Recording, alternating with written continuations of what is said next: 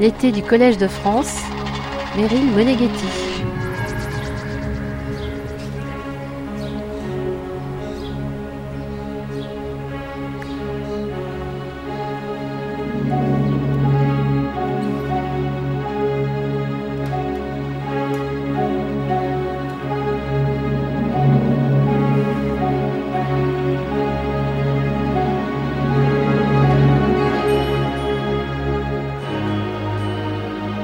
Matière de recherche en nutrition, où en est-on?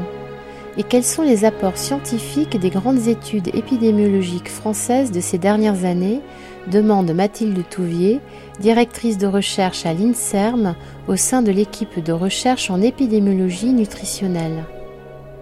Si l'on sait aujourd'hui que manger trop gras, trop sucré, trop salé, pas assez de fibres n'est pas favorable pour la santé, mais qu'en est-il, s'interroge encore la nutritionniste, de l'impact des cocktails d'additifs que l'on ingère au quotidien, des résidus de pesticides, des régimes divers et variés qui fleurissent sur les réseaux, incluant des pratiques de jeûne intermittent, et quels sont les impacts des compléments alimentaires?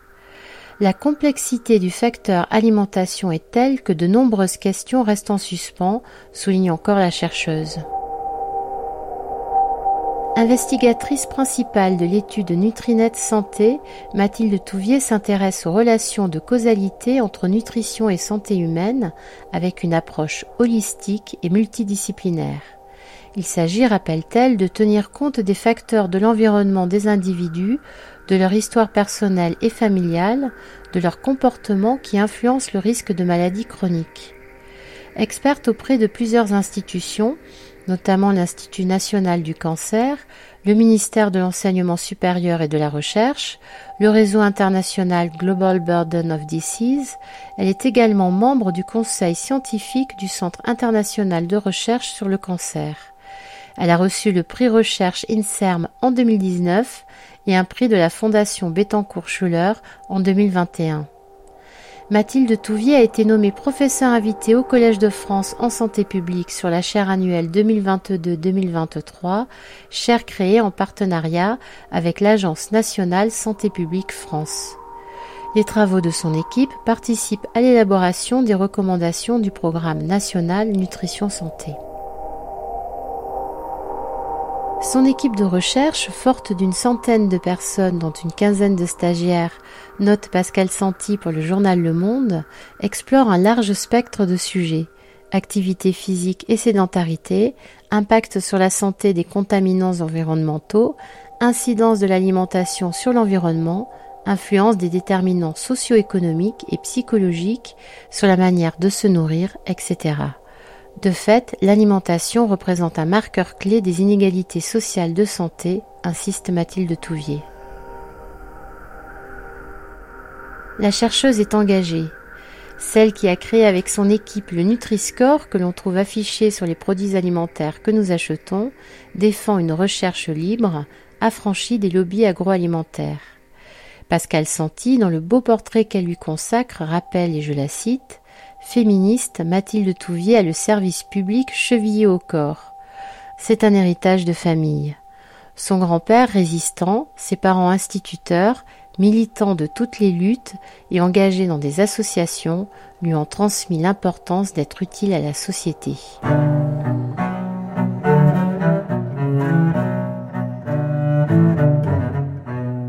Gagnons le 11 avril 2023 le Collège de France pour la leçon inaugurale de Mathilde Touvier intitulée Rôle de la nutrition dans la prévention des maladies chroniques, état des connaissances scientifiques et recommandations.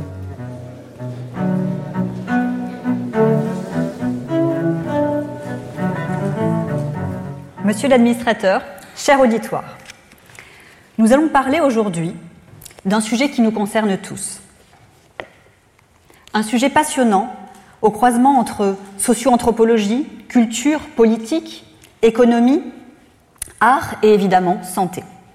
Un acte du quotidien qui en dit long sur nous et qui occupe une place centrale dans nos sociétés et qui, nous allons le voir, est loin d'être anodin pour notre santé et également pour celle de la planète.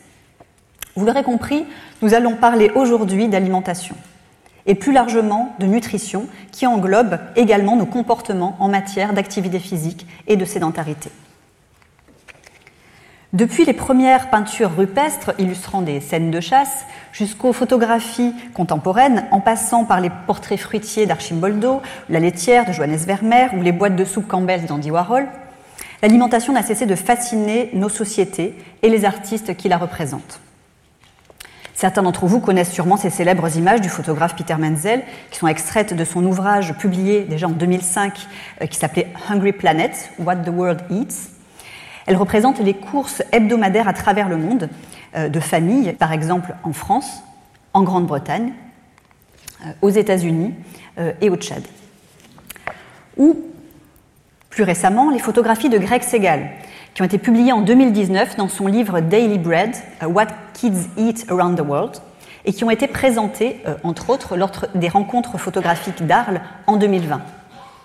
L'artiste a immortalisé les consommations alimentaires hebdomadaires d'enfants à travers le globe. Au-delà de l'extraordinaire diversité culturelle euh, en termes de profil euh, alimentaire, d'un point de vue qualitatif, ces photographies illustrent également les disparités mondiales en termes de quantité d'aliments consommés.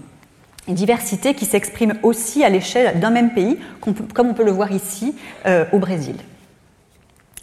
Cette diversité est évidemment liée à des traditions, des cultures, euh, des systèmes de production, euh, systèmes de production régionaux, mais également à une multitude de facteurs individuels, notamment socio-économiques, comme nous allons le voir. En France, au cours d'une vie, donc, nous ingérons en moyenne 30 tonnes d'aliments et 50 000 litres de boissons. Alors, sans que cela ne constitue une preuve scientifique en soi, on imagine aisément que toute cette matière qui va traverser notre organisme au fil des ans puisse avoir un impact majeur sur notre santé. Ces aliments, ces boissons nous apportent des nutriments essentiels à la vie, protéines, lipides, glucides, vitamines, minéraux, mais également tout un ensemble d'autres composés bioactifs tels des polyphénols, des additifs alimentaires, des contaminants qui peuvent être liés aux pratiques agricoles ou aux procédés de transformation, par exemple.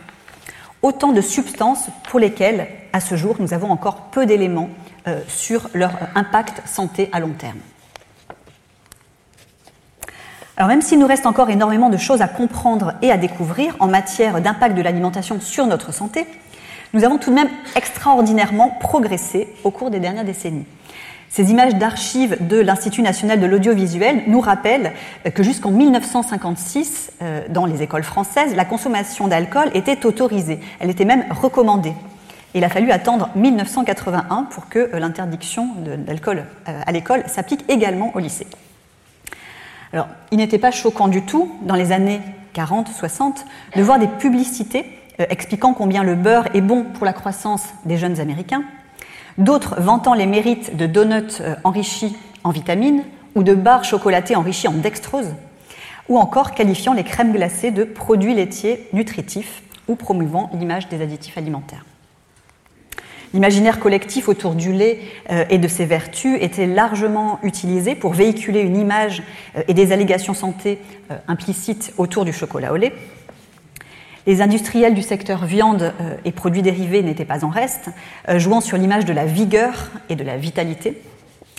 Et la palme revenant peut-être aux boissons sucrées, euh, dont le célèbre soda au cola, positionné initialement comme un véritable remède ou une autre marque de, soda célèbre également dans les années 50, suggérant aux mères une astuce qui était d'en agrémenter le lait de leurs bébés et de leurs enfants pour leur en faire boire plus facilement. Petite parenthèse. Alors, mes recherches pour préparer cette leçon inaugurale m'ont conduite à cette publicité datant des années 60 que je n'ai pas pu résister euh, à vous montrer. Alors, le robot ménager chef fait tout sauf cuisiner, les femmes sont faites pour ça. Donc, accompagné du slogan Je donne à ma femme un cadeau de chef. Donc, je ne sais pas s'il est possible de trouver plus sexiste, mais j'ai trouvé en tout cas euh, que c'était une illustration euh, appropriée pour souligner que l'alimentation, dans sa dimension préparation des repas, et pratique culinaire a souvent été un vecteur d'aliénation pour les femmes et que ce type d'habitude et de mentalité est tenace. Et si les choses ont très nettement positivement évolué dans notre pays sur ce plan, le chemin reste à parcourir, euh, qui reste à parcourir est important et dans certains pays, tout reste à faire. Alors revenons-en aux aspects euh, plus scientifiques des relations nutrition-santé. si toutes ces images paraissent aujourd'hui décalées et inenvisageables, c'est parce que les connaissances des liens entre alimentation et santé ont fortement progressé, et ce grâce à la recherche. Plus concrètement, comment euh, nous, la communauté scientifique, procédons-nous pour comprendre les influences positives ou négatives euh, de la nutrition sur le risque de pathologie? Eh bien, Nous procédons par différentes approches. Nous travaillons dans mon équipe, par exemple, au niveau épidémiologique. Donc, différents types d'études existent. Les études dites écologiques, donc le niveau d'exposition moyen à un facteur nutritionnel donné et la prévalence ou l'incidence des maladies sont mis en regard et comparés entre différentes populations à l'échelle globale d'un pays, par exemple. Les études cas témoins, les expositions sont ici comparées entre un groupe de malades et un groupe de témoins indemnes de la pathologie en question. Les études de cohorte, donc les expositions des individus, leur consommation alimentaire ou leur niveau d'activité physique par exemple, sont mesurés dans un groupe de population au départ indemne euh, de la pathologie étudiée et que l'on va suivre dans le temps. Au bout de quelques années, on est en mesure d'observer si les individus qui consomment plus ou moins de tel type d'aliments développent plus ou moins euh, de telle ou telle pathologie. La Nurses Health Study américaine, euh, EPIC, au niveau européen ou encore Nutrinet Santé en France, dont nous avons parlé, sont des exemples de grandes cohortes en population. Les essais contrôlés randomisés, contrairement aux études d'observation précédemment citées, on applique ici une intervention, euh, une intervention ici nutritionnelle, à un groupe sélectionné au hasard, un placebo à un autre groupe, et on suit dans le temps l'apparition euh, des pathologies que l'on compare in fine entre les deux groupes. Donc des exemples emblématiques de ce type d'études sont les essais euh, Suvimax ou Sufolom 3 en France ou encore Predimed en Espagne par exemple. Les approches expérimentales sur modèles cellulaires ou animaux, euh, toxicologiques, microbiologiques ou génétiques par exemple, ont permis quant à elles de mettre en évidence une multitude de mécanismes qui sous-tendent euh, les relations entre alimentation et santé, et dont certains comme euh, l'inflammation, l'insulinorésistance, le stress oxydant, les perturbations métaboliques ou encore les dysbioses au niveau du microbiote intestinal, semblent être partagés par de multiples pathologies chroniques. Tous ces types d'études sont complémentaires. Euh, ces études ont toutes leurs forces et leurs limites. Et c'est vraiment le faisceau d'éléments qu'elles dessinent conjointement qui est analysé dans le cadre d'expertise collective qui permet d'établir des niveaux de preuve solides et des arguments en faveur de la causalité des liens entre un facteur nutritionnel et une pathologie euh, donnée. Aujourd'hui, nous disposons donc de preuves solides pour plusieurs relations nutrition-santé.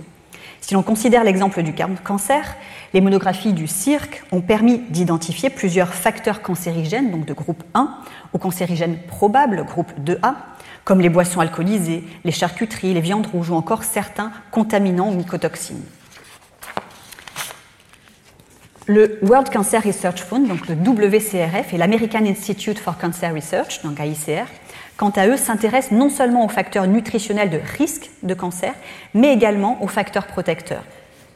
Sur la base d'une revue systématique de la littérature, synthétisée sous forme de méta-analyse puis d'expertise collective, ils publient et mettent à jour régulièrement ce type de matrice, les colonnes représentant les facteurs nutritionnels et euh, les lignes représentant les localisations de cancers concernés. Cette expertise a également été conduite au niveau français par l'Institut national du cancer, l'INCA, euh, avec la participation du réseau NACRE. Ce réseau, Nutrition, Activité physique, Cancer, Recherche, coordonné par le docteur Bernard Srour dans mon équipe, euh, a pour mission de fédérer toute la recherche française dans ce domaine, de former les professionnels de santé et de diffuser des connaissances fiables auprès du public. Il produit de nombreux outils didactiques comme des fiches de synthèse par facteur de risque ou facteur protecteur, ici euh, sur les fibres alimentaires hein, que vous pouvez retrouver sur le site web du réseau. Donc, au final, pour terminer cet exemple du cancer, on sait aujourd'hui avec un niveau de preuve probable à convaincant que l'activité physique, la consommation de fruits et légumes, d'aliments contenant des fibres ou encore de produits laitiers sont des facteurs protecteurs vis-à-vis du risque de plusieurs localisations de cancer. Le fait d'allaiter est également, chez la mère, un facteur protecteur vis-à-vis du risque de cancer du sein.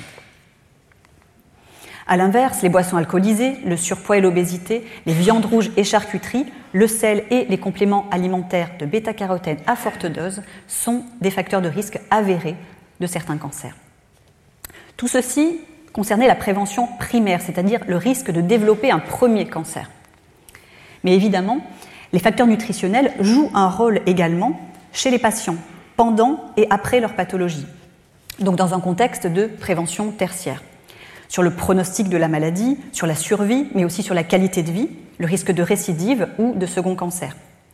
Nous avons publié récemment avec l'INCA et le réseau NACRE une synthèse des connaissances dans ce domaine.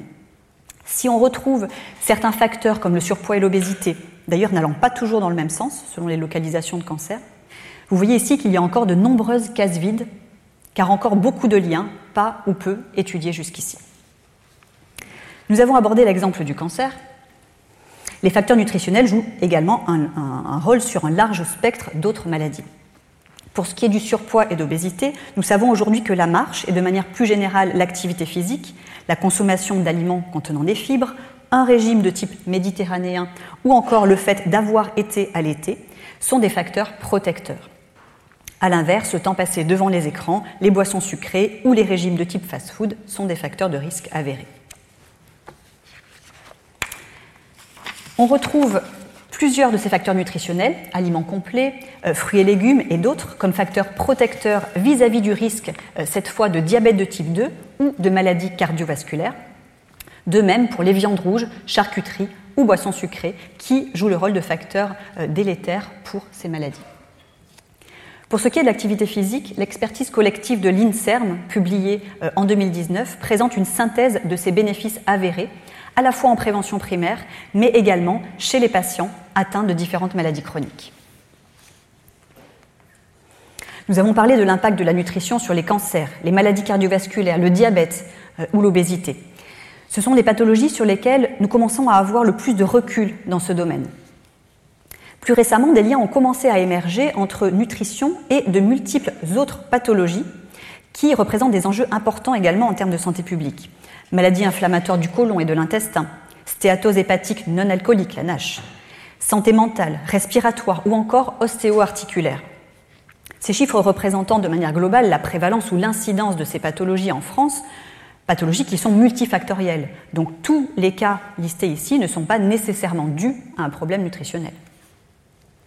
Mais la part justement de ces cas dus à tel ou tel facteur est estimée par la notion de fraction de risque attribuable.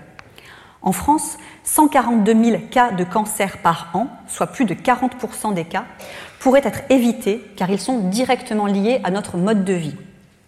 Dans le top des facteurs en cause, le tabac arrive en tête.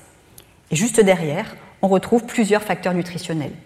Alcool, alimentation déséquilibrée, surpoids et obésité, manque d'activité physique et manque d'allaitement. Au niveau mondial, cette fois-ci, plus généralement sur le risque de décès, les données que nous avons compilées dans le cadre du réseau Global Burden of Disease montrent l'implication majeure de la nutrition. Alimentation déséquilibrée, surpoids et obésité, mais aussi des problèmes qui en découlent comme hypertension artérielle, dyslipidémie, perturbation du métabolisme du glucose, etc. Tous ces facteurs arrivent en haut de la liste chez les, les causes de mortalité chez la femme et juste après le tabac chez les hommes. Au niveau mondial, euh, la situation est évidemment très contrastée. Euh, selon les pays, les facteurs nutritionnels qui jouent un rôle moindre en proportion dans les pays où les causes de décès sont dominées par les maladies infectieuses, par exemple, et d'autre part, au sein même des problèmes nutritionnels, certains pays sont plus concernés par des problèmes de carence protéino-énergétique, tandis que d'autres, comme la France, sont plus touchés par la malbouffe et l'excès de sel, de sucre, etc. Sur la base de toutes ces connaissances, ont été mises en place des politiques nutritionnelles de santé publique et notamment en France le Programme national nutrition santé, le PNNS. lancé en 2001 sous la présidence du professeur Serge Herzberg et sous la coordination interministérielle du, du ministère de la Santé, il a été reconduit en 2006, 2011, 2019, le président actuel étant le professeur Nizri. Son objectif général est d'améliorer l'état de santé de l'ensemble de la population en agissant sur l'un de ses déterminants majeurs, la nutrition, comprenant alimentation, activité physique, sédentarité. Une partie importante du PNNS consiste en l'élaboration et la diffusion de recommandations pour la population. Euh, établies sur la base des rapports du Haut Conseil de la santé publique et de l'ANSES et euh, disséminées par Santé publique France, ces recommandations, vous en connaissez sûrement certaines, comme le fait de consommer au moins 5 portions de fruits et légumes par jour. Mais il y en a d'autres, comme par exemple des légumes secs, légumineuses, donc lentilles, pois chiches, au moins deux fois par semaine pour leurs protéines végétales et leurs fibres une petite poignée de fruits à coque par jour pour la santé cardiovasculaire, au moins 30 minutes d'activité physique dynamique par jour, au moins un féculent complet chaque jour pour les fibres, du poisson deux fois par semaine, dont un poisson gras, deux produits laitiers par jour, privilégier les matières grasses de type euh, huile végétale, olives, noix et colza notamment, pas plus de 500 grammes par semaine de viande rouge, pas plus de 150 grammes par semaine de charcuterie, etc. Donc ces recommandations sont déclinées pour différentes catégories de population, ici chez les adolescents, et des conseils pratiques sont fournis dans les guides et sur le site internet mangerbouger.fr. Des initiatives similaires ont été développées aux quatre coins du globe. Ce qui est rassurant, c'est que malgré euh, évidemment les spécificités régionales liées aux traditions culinaires de chaque pays, ces recommandations sont globalement cohérentes et pour cause, elles s'appuient sur le même socle scientifique. À titre d'illustration, on voit ici que les recommandations mondiales du WCRF et de l'AICR pour la prévention des cancers euh, reprennent les mêmes éléments. Favoriser les fruits et légumes, les aliments complets, l'activité physique, limiter l'alcool, les boissons sucrées, les viandes rouges et charcuteries, etc.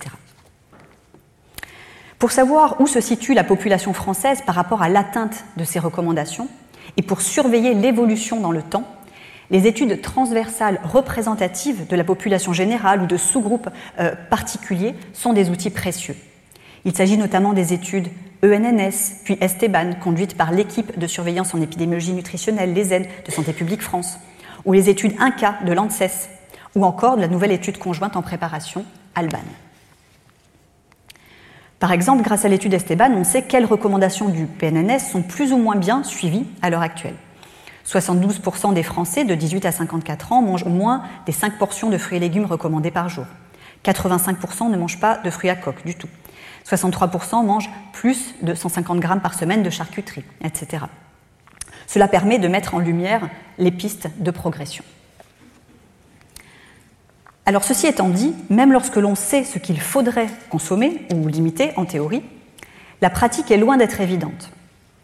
Et nous sommes confrontés au quotidien à une offre alimentaire pléthorique.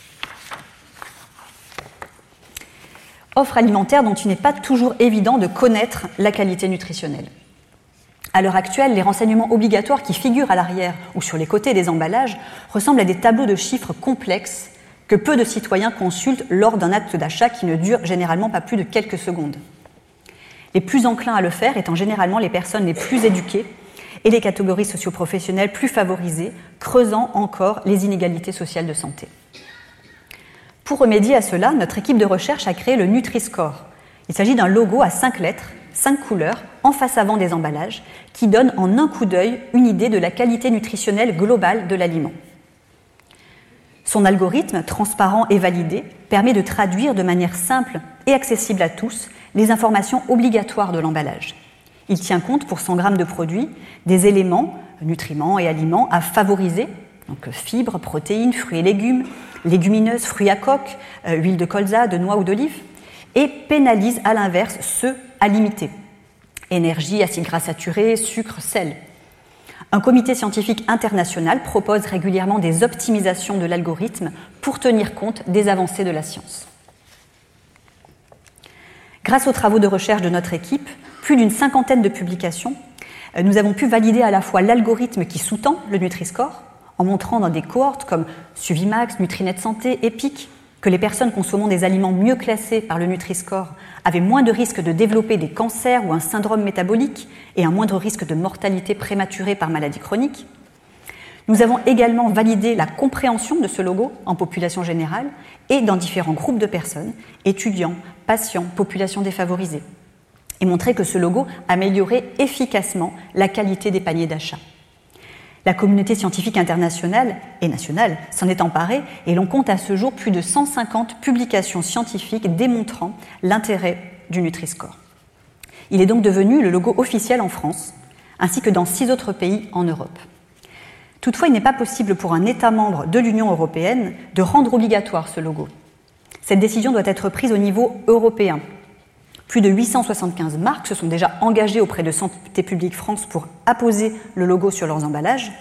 Mais l'Europe doit maintenant se prononcer dans le courant de l'année euh, sur le choix d'un logo harmonisé et obligatoire.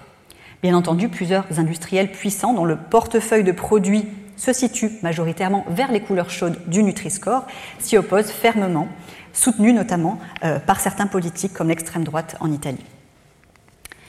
Donc cette rude bataille qui oppose la santé publique et euh, les intérêts économiques, le Nutri-Score bénéficie d'un fort soutien de la communauté scientifique internationale et de multiples sociétés savantes.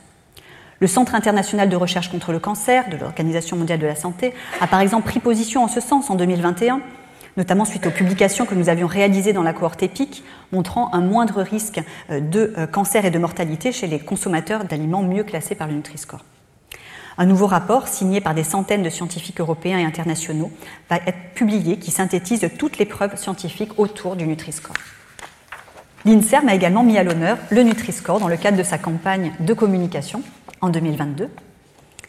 Et vous pouvez retrouver sur euh, le blog, euh, donc nutriscore.blog, toute une série d'articles, d'outils et de fiches pédagogiques comme celle-ci et un élément dans cette fiche intéressant, on constate, grâce aux enquêtes réalisées par Santé publique France, combien le Nutri-Score est plébiscité euh, par les citoyens.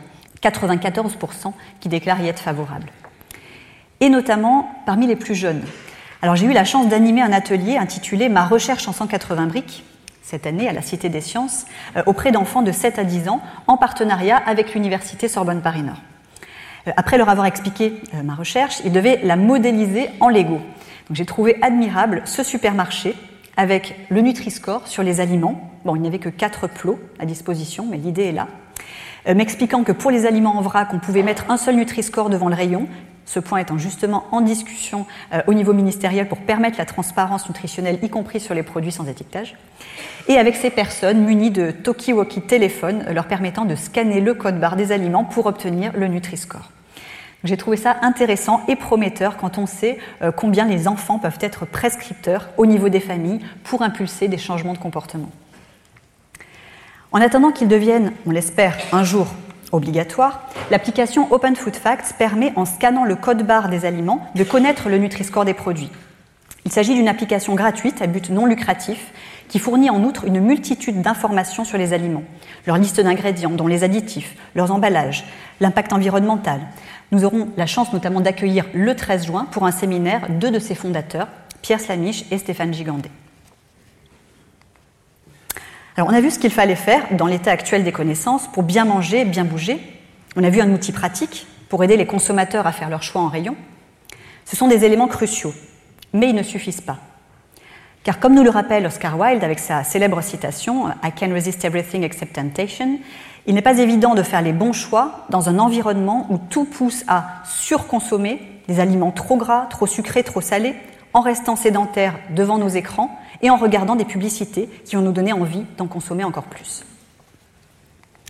Alors certes, nous avons parcouru du chemin depuis ces publicités des années 40-60 que je vous ai montrées précédemment, mais pas tant que cela en réalité. En témoigne le marketing assez osé de quelques exemples ici présents, euh, des publicités contemporaines une célèbre marque de sucre, par exemple, sucre en poudre, qui nous rappelle que le sucre est une plante, suggérant presque qu'il pourrait compter comme une des cinq portions de fruits et légumes par jour. L'argument du grand verre de lait pour vendre une barre de chocolat Nutri-Score E est toujours là, et les enfants peuvent aujourd'hui assister à leur heureux mariage sur les réseaux. Et cette publicité pour vendre un célèbre soda qu'on pourrait qualifier d'oxymore visuel, tant le fait d'en consommer va à l'inverse d'adopter un mode de vie équilibré. Petite photographie que je trouve assez édifiante, prise le mois dernier dans une pharmacie, où des barres chocolatées, certes hyperprotéinées, viennent tenter les consommateurs près des caisses, au milieu des thermomètres et des pastilles pour la gorge, leur conférant indirectement une image santé. Alors, la mauvaise foi de certains industriels, alors bien évidemment et fort heureusement pas tous, n'a pas échappé aux humoristes. Petite parenthèse ici, il s'agit d'un épisode de la série Parks and Recreation qui porte un regard critique sur la société américaine et ici en l'occurrence sur le problème des portions de soda dans les fast-foods. La conseillère municipale, que l'on voit ici, euh, interpelle la représentante des dix fast-foods en lui montrant cette version horrible de 15 litres appelée la taille enfant en lui demandant si on peut vraiment parler de taille enfant. Et son interlocutrice lui répond avec aplomb que oui, ils l'ont baptisée taille enfant car elle correspondrait au volume d'un enfant de deux ans si l'enfant était entièrement liquéfié. C'est une parenthèse. Plus sérieusement. Donc, il est important de ne pas culpabiliser, de tout miser sur le consommateur. Et de jouer certes sur les facteurs individuels, des choix en matière d'alimentation, d'activité physique, avec les recommandations, l'éducation nutritionnelle dès le plus jeune âge, un étiquetage plus clair. Mais il est aussi fondamental de jouer en parallèle euh, sur des facteurs sociétaux, politiques, législatifs, plus macroscopiques, qui vont modifier l'environnement dans lequel se trouvent les citoyens, l'offre à laquelle ils ont accès, pour leur permettre en pratique de faire les bons choix. La politique nutritionnelle de santé publique en France a donc également intégré plusieurs mesures importantes en ce sens. Par exemple, depuis 2004, les distributeurs automatiques de barres chocolatées, de soda, sont interdits dans les écoles, dans le premier et dans le second degré. Depuis 2012, une taxe a été introduite sur les boissons sucrées. Elle est indexée sur le taux de sucre depuis 2018. Les programmes jeunesse font l'objet d'interdictions de publicité sur les chaînes publiques et de mesures d'auto-régulation des industriels de l'agroalimentaire, mesures encore très insuffisantes, comme on va le voir. Voici donc où nous en sommes aujourd'hui. Donc à partir de là, quelle perspective? Il va s'agir maintenant d'aller plus loin sur deux fronts. Celui des politiques de santé publique et celui de la recherche, car le degré de complexité euh, de l'alimentation et de son impact sur la santé est tel euh, qu'on est loin encore d'avoir toutes les réponses à ce jour. Mais ne serait-ce qu'avec les connaissances que l'on a d'ores et déjà, et même si l'on ne sait pas tout, on pourrait, on devrait, aller beaucoup plus loin en termes de mesures de santé publique. Et c'est de notre devoir en tant que chercheur ou qu'agence sanitaire de sensibiliser et d'alerter en ce sens, et du devoir des politiques de prendre les mesures adaptées. Et d'avoir le courage, malgré une pression forte de la part des lobbies, le courage politique d'agir, ce qui n'est pas toujours le cas. Et ce n'a pas échappé à, l'humoriste Guillaume Meurice, qui force ici le trait euh, et incarne un candidat à la présidentielle de 2027 qui recommande, sous l'influence massive des alcooliers, que le vin soit remboursé par la sécurité sociale. Alors, important et urgent d'agir, pourquoi? Eh bien parce que euh, certains indicateurs illustrent certes une amélioration depuis deux décennies. C'est le cas depuis le milieu des années 2000 de la prévalence de surpoids et d'obésité, tant chez les adultes que chez les enfants, qui semble globalement se stabiliser. Mais cette stabilisation survient à un niveau qui, bien que moins mauvais comparativement à de nombreux autres pays européens demeure trop élevée. Et puis d'autres indicateurs n'évoluent pas de façon favorable. La, croissance de la prévalence du diabète euh, de type 2, par exemple, se poursuit. La pratique d'activité physique, qui tente à décroître, et particulièrement chez les femmes et les enfants, et qui reste de toute façon très insuffisante. Les comportements sédentaires ont fortement progressé ces dix dernières années. La consommation de sel, après avoir diminué au début des années 2000, stagne à un niveau beaucoup trop élevé. Celle de sucre est trop importante, tandis que la consommation de fruits et légumes et de fibres est beaucoup trop faible. La consommation d'alcool, bien qu'en décroissance depuis de nombreuses années, reste trop importante en France. Euh, la supplémentation systématique en folate de toutes les femmes qui désirent concevoir, hein, en début de, grossesse, voire avant la grossesse, est insuffisamment mise en œuvre. Euh, et malgré l'insuffisance de données précises sur ce sujet, la, prévalence de la dénutrition semble demeurer élevée, notamment chez les personnes âgées. Le phénomène le plus notable reste en outre l'accroissement des inégalités euh, sociales de santé dans le champ de la nutrition. En effet, la nutrition représente un marqueur clé de ces inégalités sociales de santé. Quelques exemples. Chez les 6 ans et plus, 16% des enfants d'ouvriers sont en surpoids, 6% sont en situation d'obésité, contre respectivement 7% et 1% pour les enfants de cadre. Chez les adultes, la prévalence de l'excès de poids est de 51%, chez les ouvriers 51% euh, chez les ouvriers, 45% chez les employés, 43% pour les professions intermédiaires et 35% chez les cadres. 28% des adultes français consomment au moins 5 portions de fruits et légumes par jour, euh, mais c'est seulement 6% chez les bénéficiaires de l'aide alimentaire. Dans l'étude Nutrinet Santé, la consommation de fruits est 50% plus élevée chez les participants ayant les plus hauts revenus comparés aux plus faibles. Idem pour le poisson, et ce chiffre est de 30% pour les légumes. Important et urgent d'agir également car nos systèmes alimentaires actuels ont un impact majeur sur l'environnement. Ils représentent 30% des émissions mondiales de gaz à effet de serre. Et le bétail, seul, représente 14,5% de ces émissions. La majorité, environ 60% euh, des stocks mondiaux de poissons sont pleinement euh, exploités ou surexploités, et de multiples autres indicateurs témoignent de cet impact. Alors, quelle piste pour le futur de notre alimentation? Mondialisation de la consommation d'insectes, comme c'est déjà le cas dans certains pays traditionnellement, viande de synthèse, aliments du futur, il y a certainement des solutions à inventer et le futur nous réserve sûrement des surprises. Mais des solutions concrètes et à fort potentiel d'impact en santé publique existent déjà. Nombre d'entre elles sont présentées dans un rapport du Haut Conseil de la santé publique de 2017 pour une politique nationale nutrition-santé à la hauteur des enjeux de santé publique en France, qui reste totalement encore d'actualité. Concernant le Nutri-Score, on pourrait là aussi aller beaucoup plus loin. Outre le fait de le rendre obligatoire partout en Europe pour plus de transparence pour les consommateurs, il pourrait être affiché dans chaque publicité alimentaire ou en restauration collective et sur les produits en vrac. Certaines de ces pistes sont sérieusement à l'étude, il faut aujourd'hui transformer l'essai. Le Nutri-Score pourrait également être utilisé au-delà euh, des aspects d'étiquetage à des fins de régulation économique. Sur le modèle de la taxe actuelle sur les boissons sucrées, on pourrait imaginer une taxe indexée sur le Nutri-Score. Il pourrait également servir à la régulation du contenu des distributeurs automatiques. Il reste énormément à faire également sur le plan de la régulation de la publicité en direction des enfants. Santé publique France a publié en 2020 une étude sur l'exposition des enfants et des adolescents à la publicité sur les produits gras, sucrés, salés via la télévision et Internet. Les publicités vues à la télévision par les enfants et les adolescents sont majoritairement pour des produits de plus faible qualité nutritionnelle. Plus de 53% des publicités alimentaires vues par les enfants sont pour des produits de Nutri-Score D ou E. Santé publique France préconise donc d'interdire la publicité pour ces produits pendant les tranches horaires où le plus grand nombre de mineurs regardent la télévision, donc 7-11 heures, midi 14 heures et 16h-23 heures. Sans des mesures fermes de ce type, on peine à obtenir l'adhésion des industriels et des distributeurs. En matière de recherche en nutrition, où en est-on? Nous sommes passés de la découverte des vitamines et minéraux, de la définition des apports recommandés sur la base de la prévention simplement de leur carence dans les années 1900 à 1950, à des politiques dans les années 1960 visant principalement à assurer la couverture des besoins en énergie et nutriments de base.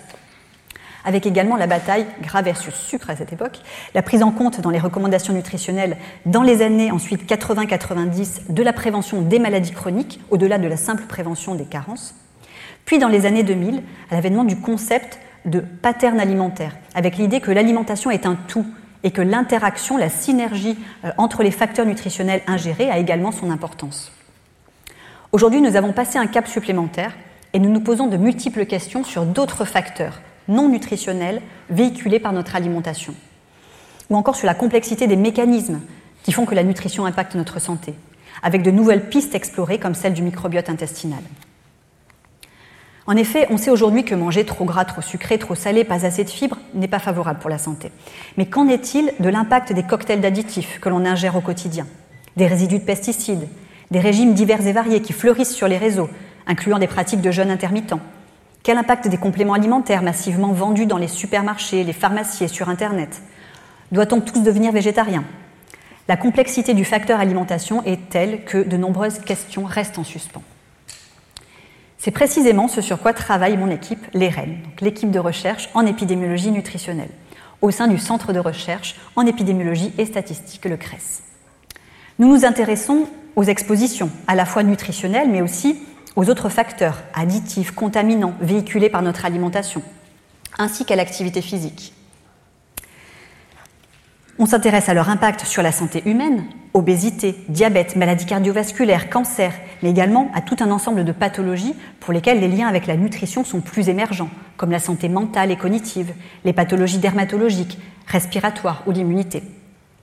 On s'intéresse aux mécanismes qui sous-tendent ces relations complexes, à l'impact également de nos systèmes alimentaires sur la santé planétaire et la durabilité des écosystèmes, avec un axe de recherche fort porté notamment par les collègues INRAE de l'équipe.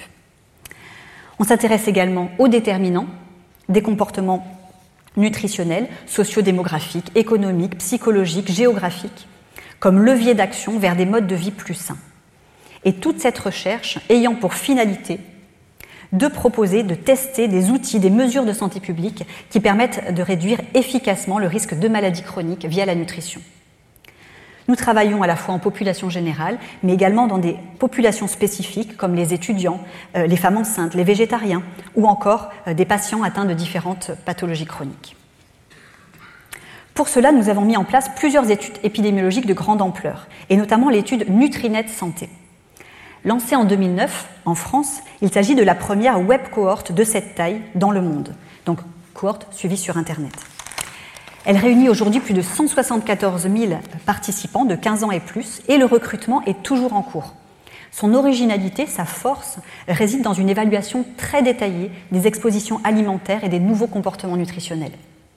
Ceux-ci sont mesurés par des outils validés, notamment des enregistrements alimentaires de 24 heures répétés tous les six mois, euh, auxquels viennent s'ajouter de nombreux questionnaires euh, complémentaires au fil du suivi sur la consommation d'aliments bio, les emballages, les pratiques de cuisson, la prise de compléments alimentaires, la pratique d'activité physique, mais aussi sur des facteurs non directement liés à l'alimentation, comme des expositions environnementales, domestiques, professionnelles, euh, le tabagisme euh, ou d'autres paramètres liés au mode de vie. Cela nous permet de caractériser finement l'exposome ou les exposomes auxquels euh, les participants sont soumis. Nous avons également mis en place une biobanque pour un échantillon de 20 000 participants avec du sérum, du plasma, du buffycote qui contient l'ADN et des urines. Nous sommes aujourd'hui en train de démarrer la collecte de sel pour 8 à 10 000 volontaires dans le cadre du projet NutriGut, piloté par la docteure Mélanie Deschazeaux-Tanguy. Les participants sont suivis dans le temps, incluant un suivi proactif par notre équipe et un chaînage avec les bases médico-administratives. Déjà plusieurs milliers de cas incidents de cancer, de maladies cardiovasculaires et de décès euh, ont été diagnostiqués au fil du suivi. Nous sommes également dans une démarche d'expansion au niveau international. Euh, le volet belge de l'étude est d'ores et déjà lancé et pointe directement vers notre plateforme. Et nous sommes engagés dans une démarche de transfert de savoir-faire auprès d'autres pays pour mettre en place des études Nutrinet similaires euh, au Canada ou au Brésil, par exemple. Il s'agit donc d'une infrastructure unique pour la recherche multidisciplinaire en nutrition et santé. Le recrutement est toujours en cours et donc j'invite toute personne de 15 ans ou plus euh, qui souhaite contribuer à faire progresser la recherche publique en euh, nutrition et santé à s'inscrire à l'étude. Il suffit pour cela de se connecter sur notre site www.étude-nutrinet-santé.fr, accessible sur ordinateur, tablette, smartphone et euh, de se laisser guider. Lors des jours d'enquête alimentaire, il est demandé aux participants de renseigner leur consommation en termes de type d'aliments consommés et de taille de portion mais également tout un ensemble d'autres informations comme la marque des produits, leur caractère bio ou l'heure de chaque prise alimentaire. Nous essayons d'innover en continu pour optimiser ces outils de collecte, faciliter la saisie pour les participants et augmenter la qualité et le niveau de détail des informations collectées. Par exemple, nous avons récemment ajouté un module permettant de scanner les codes barres des aliments consommés, en faisant le lien, grâce à une API, avec la base de données Open Food Facts. Ceci nous permet de collecter une multitude d'informations précieuses sur la composition des produits, la présence de certains additifs ou encore leurs emballages. L'étude Nutrinet Santé a d'ores et déjà donné lieu à plusieurs centaines de publications scientifiques, de présentations dans des congrès en France et à l'international, et des milliers de retombées dans les médias et auprès du public, avec plusieurs impacts directs sur les politiques de santé publique. Au-delà du Nutri-Score dont nous avons parlé précédemment, nous allons voir ici quelques exemples de résultats de recherche récents. Nous nous sommes par exemple posé la question suivante. En matière de transformation et de formulation des aliments, sommes-nous allés trop loin? Quel est l'impact sur notre santé de la consommation massive et régulière de ces aliments dits ultra transformés, c'est-à-dire ayant subi d'importants procédés de transformation impactant fortement la matrice alimentaire et ou contenant euh, des additifs alimentaires ou d'autres substances d'origine industrielle comme des huiles hydrogénées, maltodextrine, sirop-glucose. On peut voir ici un exemple d'aliment non transformé, hein, une banane, et à l'inverse un stick ultra transformé qui a euh, la forme, l'odeur, le goût de la banane, mais sans un gramme de fruits dans sa composition. Nous avons donc catégorisé tous les aliments consommés par les nutrinotes, les participants euh, d'études Nutrinet Santé, selon la classification NOVA proposée par l'équipe du professeur Carlos Monteiro au Brésil. Nous avons ainsi pu mettre en évidence pour la première fois un lien entre une part plus importante de ces aliments dits ultra transformés dans le régime alimentaire et un risque accru de plusieurs pathologies chroniques. Cancer, maladies cardiovasculaires, troubles gastro-intestinaux, symptômes dépressifs, diabète de type 2, surpoids et obésité, et également de mortalité. Ces travaux, publiés dans de grands journaux médicaux, ont fait l'objet d'un important retentissement dans les médias et auprès du public au niveau international. Ils ont conduit à la mise en place d'une enquête parlementaire en 2018 sur l'impact santé de l'alimentation industrielle, commission d'enquête pour laquelle nous avons été auditionnés à plusieurs reprises à l'Assemblée nationale et au Sénat depuis. Ils ont également contribué à la modification des recommandations dans différents pays du globe, et notamment en France, où le fait de limiter la consommation de ces aliments et de privilégier euh, le fait maison et la consommation d'aliments pas ou peu transformés fait maintenant partie euh, des conseils officiels du PNNS. Alors, ces travaux ont été synthétisés en français dans les cahiers de nutrition et de diététique l'an dernier. Et aujourd'hui, plusieurs dizaines d'études épidémiologiques à travers le monde ont confirmé ces résultats. Nous en avons publié une synthèse dans le Lancet Gastroentérologie l'été dernier, dans un article réalisé en collaboration avec nos collègues de l'équipe du docteur Benoît Chassin euh, à l'INSERM U1016, euh, qui ont eux présenté un tour d'horizon des mécanismes potentiellement impliqués, notamment ceux faisant intervenir les perturbations du microbiote intestinal. Notre objectif aujourd'hui est de démêler les fils de cette pelote complexe dans le cadre d'un grand programme de recherche soutenu par l'European Research Council, l'ERC, l'INCA, le ministère de la Santé, l'Université Paris-Cité et la Fondation Bettencourt-Schuller. Quelles sont les caractéristiques de ces aliments ultra transformés qui pourraient expliquer leur impact sur la santé? Rôle des additifs alimentaires, des contaminants créés lors des procédés de transformation ou en provenance des emballages, modification de la matrice et de la structure de ces aliments qui jouent un rôle sur la vitesse d'ingestion, la biodisponibilité et la digestibilité des constituants. Autant de pistes que nous commençons à explorer dans le cadre d'un programme multidisciplinaire associant épidémiologie nutritionnelle avec les cohortes Nutrinet Santé et EPIC, épidémiologie mécanistique pour explorer avec des biomarqueurs de l'inflammation, euh, du stress oxydant, des perturbations métaboliques et du microbiote, euh, les mécanismes qui pourraient être impliqués, et recherche expérimentale toxicologique in vivo et in vitro en collaboration avec nos partenaires. Nous avons ainsi pu quantifier pour la première fois les expositions aux additifs consommés par les nutrinotes et identifier les principaux mélanges auxquels nous sommes exposés. Nous allons pouvoir maintenant étudier les liens entre ces mélanges, leurs possibles effets cocktails et le risque de différentes pathologies chroniques. Ce gros travail qui a mobilisé et qui mobilise encore notre équipe de diététiciens, informaticiens, data managers et scientifiques a été rendu possible grâce au degré de finesse des données euh, Nutrinet Santé.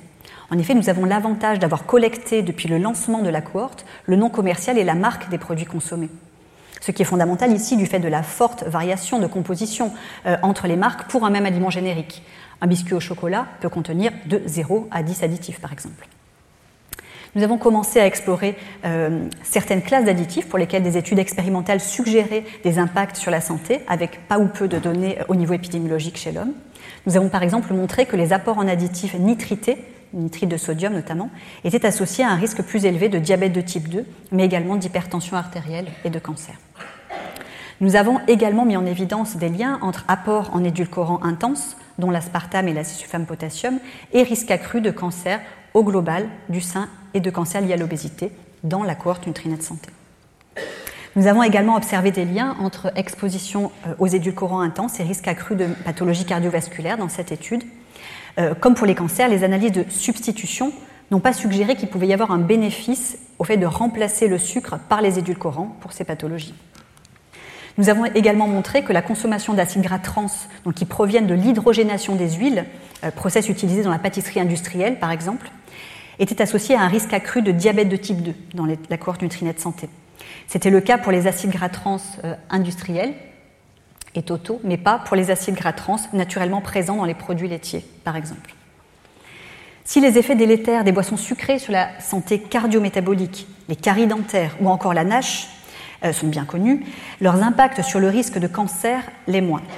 Nous avons montré dans Nutrinet Santé que la consommation de boissons sucrées était positivement associée euh, au risque de cancer au global et de cancer du sein, et que les jus de fruits 100% pur jus, qui sont eux très riches en sucre malgré leur euh, image santé, étaient également concernés. Nos résultats suggèrent en outre que ces associations ne seraient pas uniquement dues à une prise de poids euh, au cours du suivi du fait de ces boissons, mais que d'autres mécanismes pourraient également entrer en jeu. Les chercheurs et chercheuses, notamment INRAE de mon équipe, euh, portent également un axe de recherche très complet euh, sur l'impact santé de la consommation d'aliments bio, de l'exposition aux résidus de pesticides, sur la végétalisation des consommations et plus généralement sur la durabilité des systèmes alimentaires. Le projet Bionutrinet a notamment permis de mettre en évidence des liens entre la consommation d'aliments issus de l'agriculture biologique et un moindre risque de cancer au global, mais également de cancer du sein et de lymphome non-hodgkinien. Bien entendu, cette étude, comme les autres études de ce type, euh, tient compte, ajuste sur tout un ensemble de caractéristiques des individus liées à leur mode de vie, leur tabagisme, leur choix alimentaire, leur activité physique, et compare le risque de développer un cancer associé aux différents niveaux de consommation de bio, toutes choses égales par ailleurs. Par ailleurs, le risque de diabète de type 2 était 35% moindre chez les plus forts consommateurs d'aliments biologiques par rapport aux non-consommateurs dans l'étude Nutrinet Santé.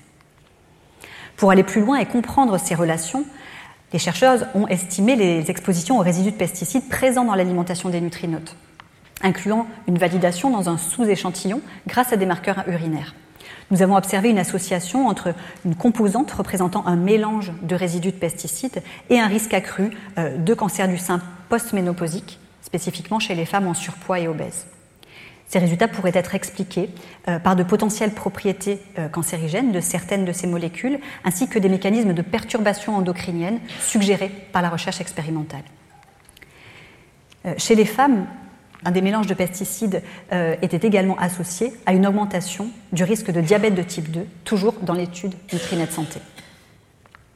En matière de durabilité et d'impact environnemental de l'alimentation, la cohorte Nutrinet Santé a, par exemple, permis de tester un régime alimentaire récemment proposé euh, dans la littérature internationale qui s'appelle le Eat Lancet Planetary Health et de montrer qu'une meilleure adéquation à ce régime était également associée à un moindre risque de pathologie chronique.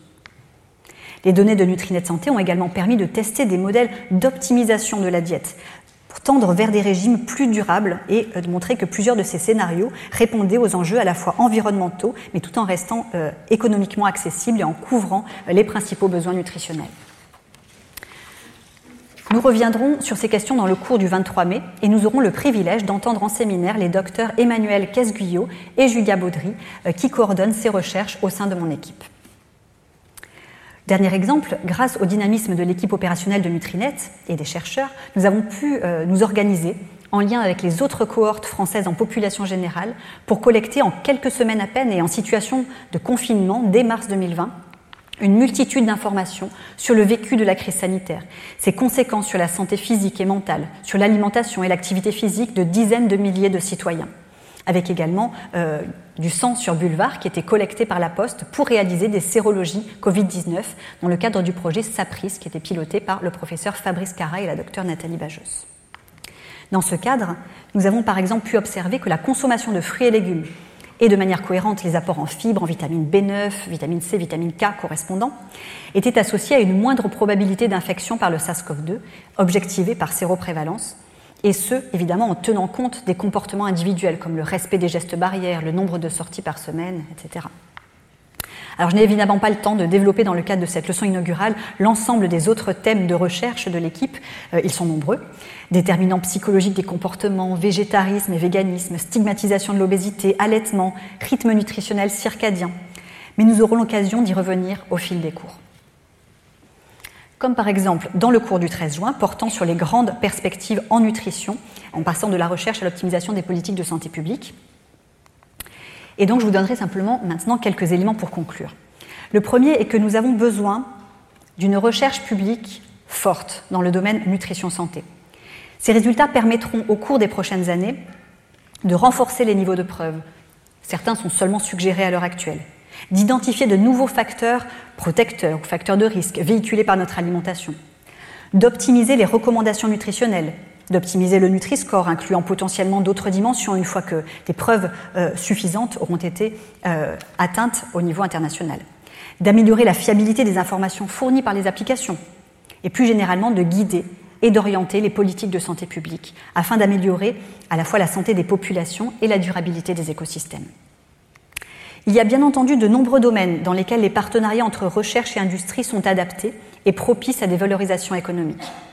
Mais en matière de nutrition de santé publique, de nombreux travaux démontrent le risque de biais euh, lié au financement de la recherche par l'industrie agroalimentaire.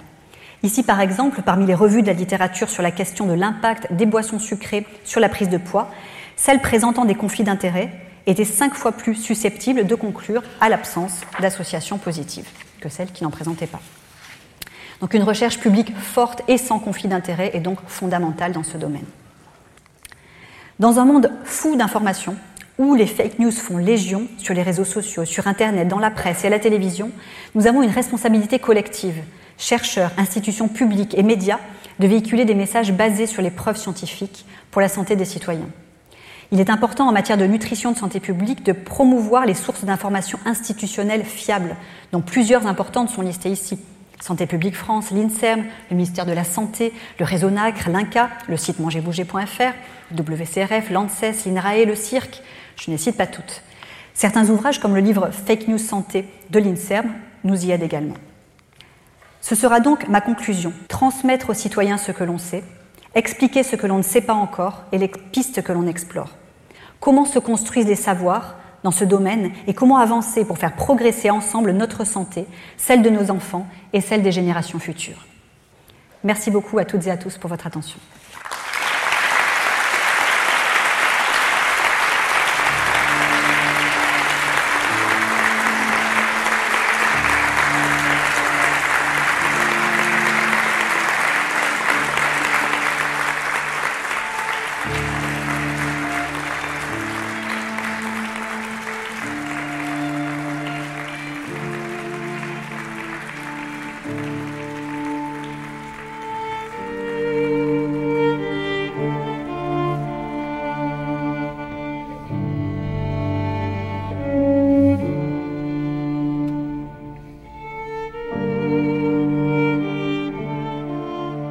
Collège de France et France Culture vous ont présenté Mathilde Touvier sa leçon inaugurale intitulée Rôle de la nutrition dans la prévention des maladies chroniques, état des connaissances scientifiques et recommandations. Sur les sites de France Culture et du Collège de France, vous retrouverez toutes les informations autour de cette diffusion, la vidéo ainsi que l'ensemble des cours de Mathilde Touvier. Réalisation Nathalie Salle. Présentation et coordination, Meryl Moneghetti.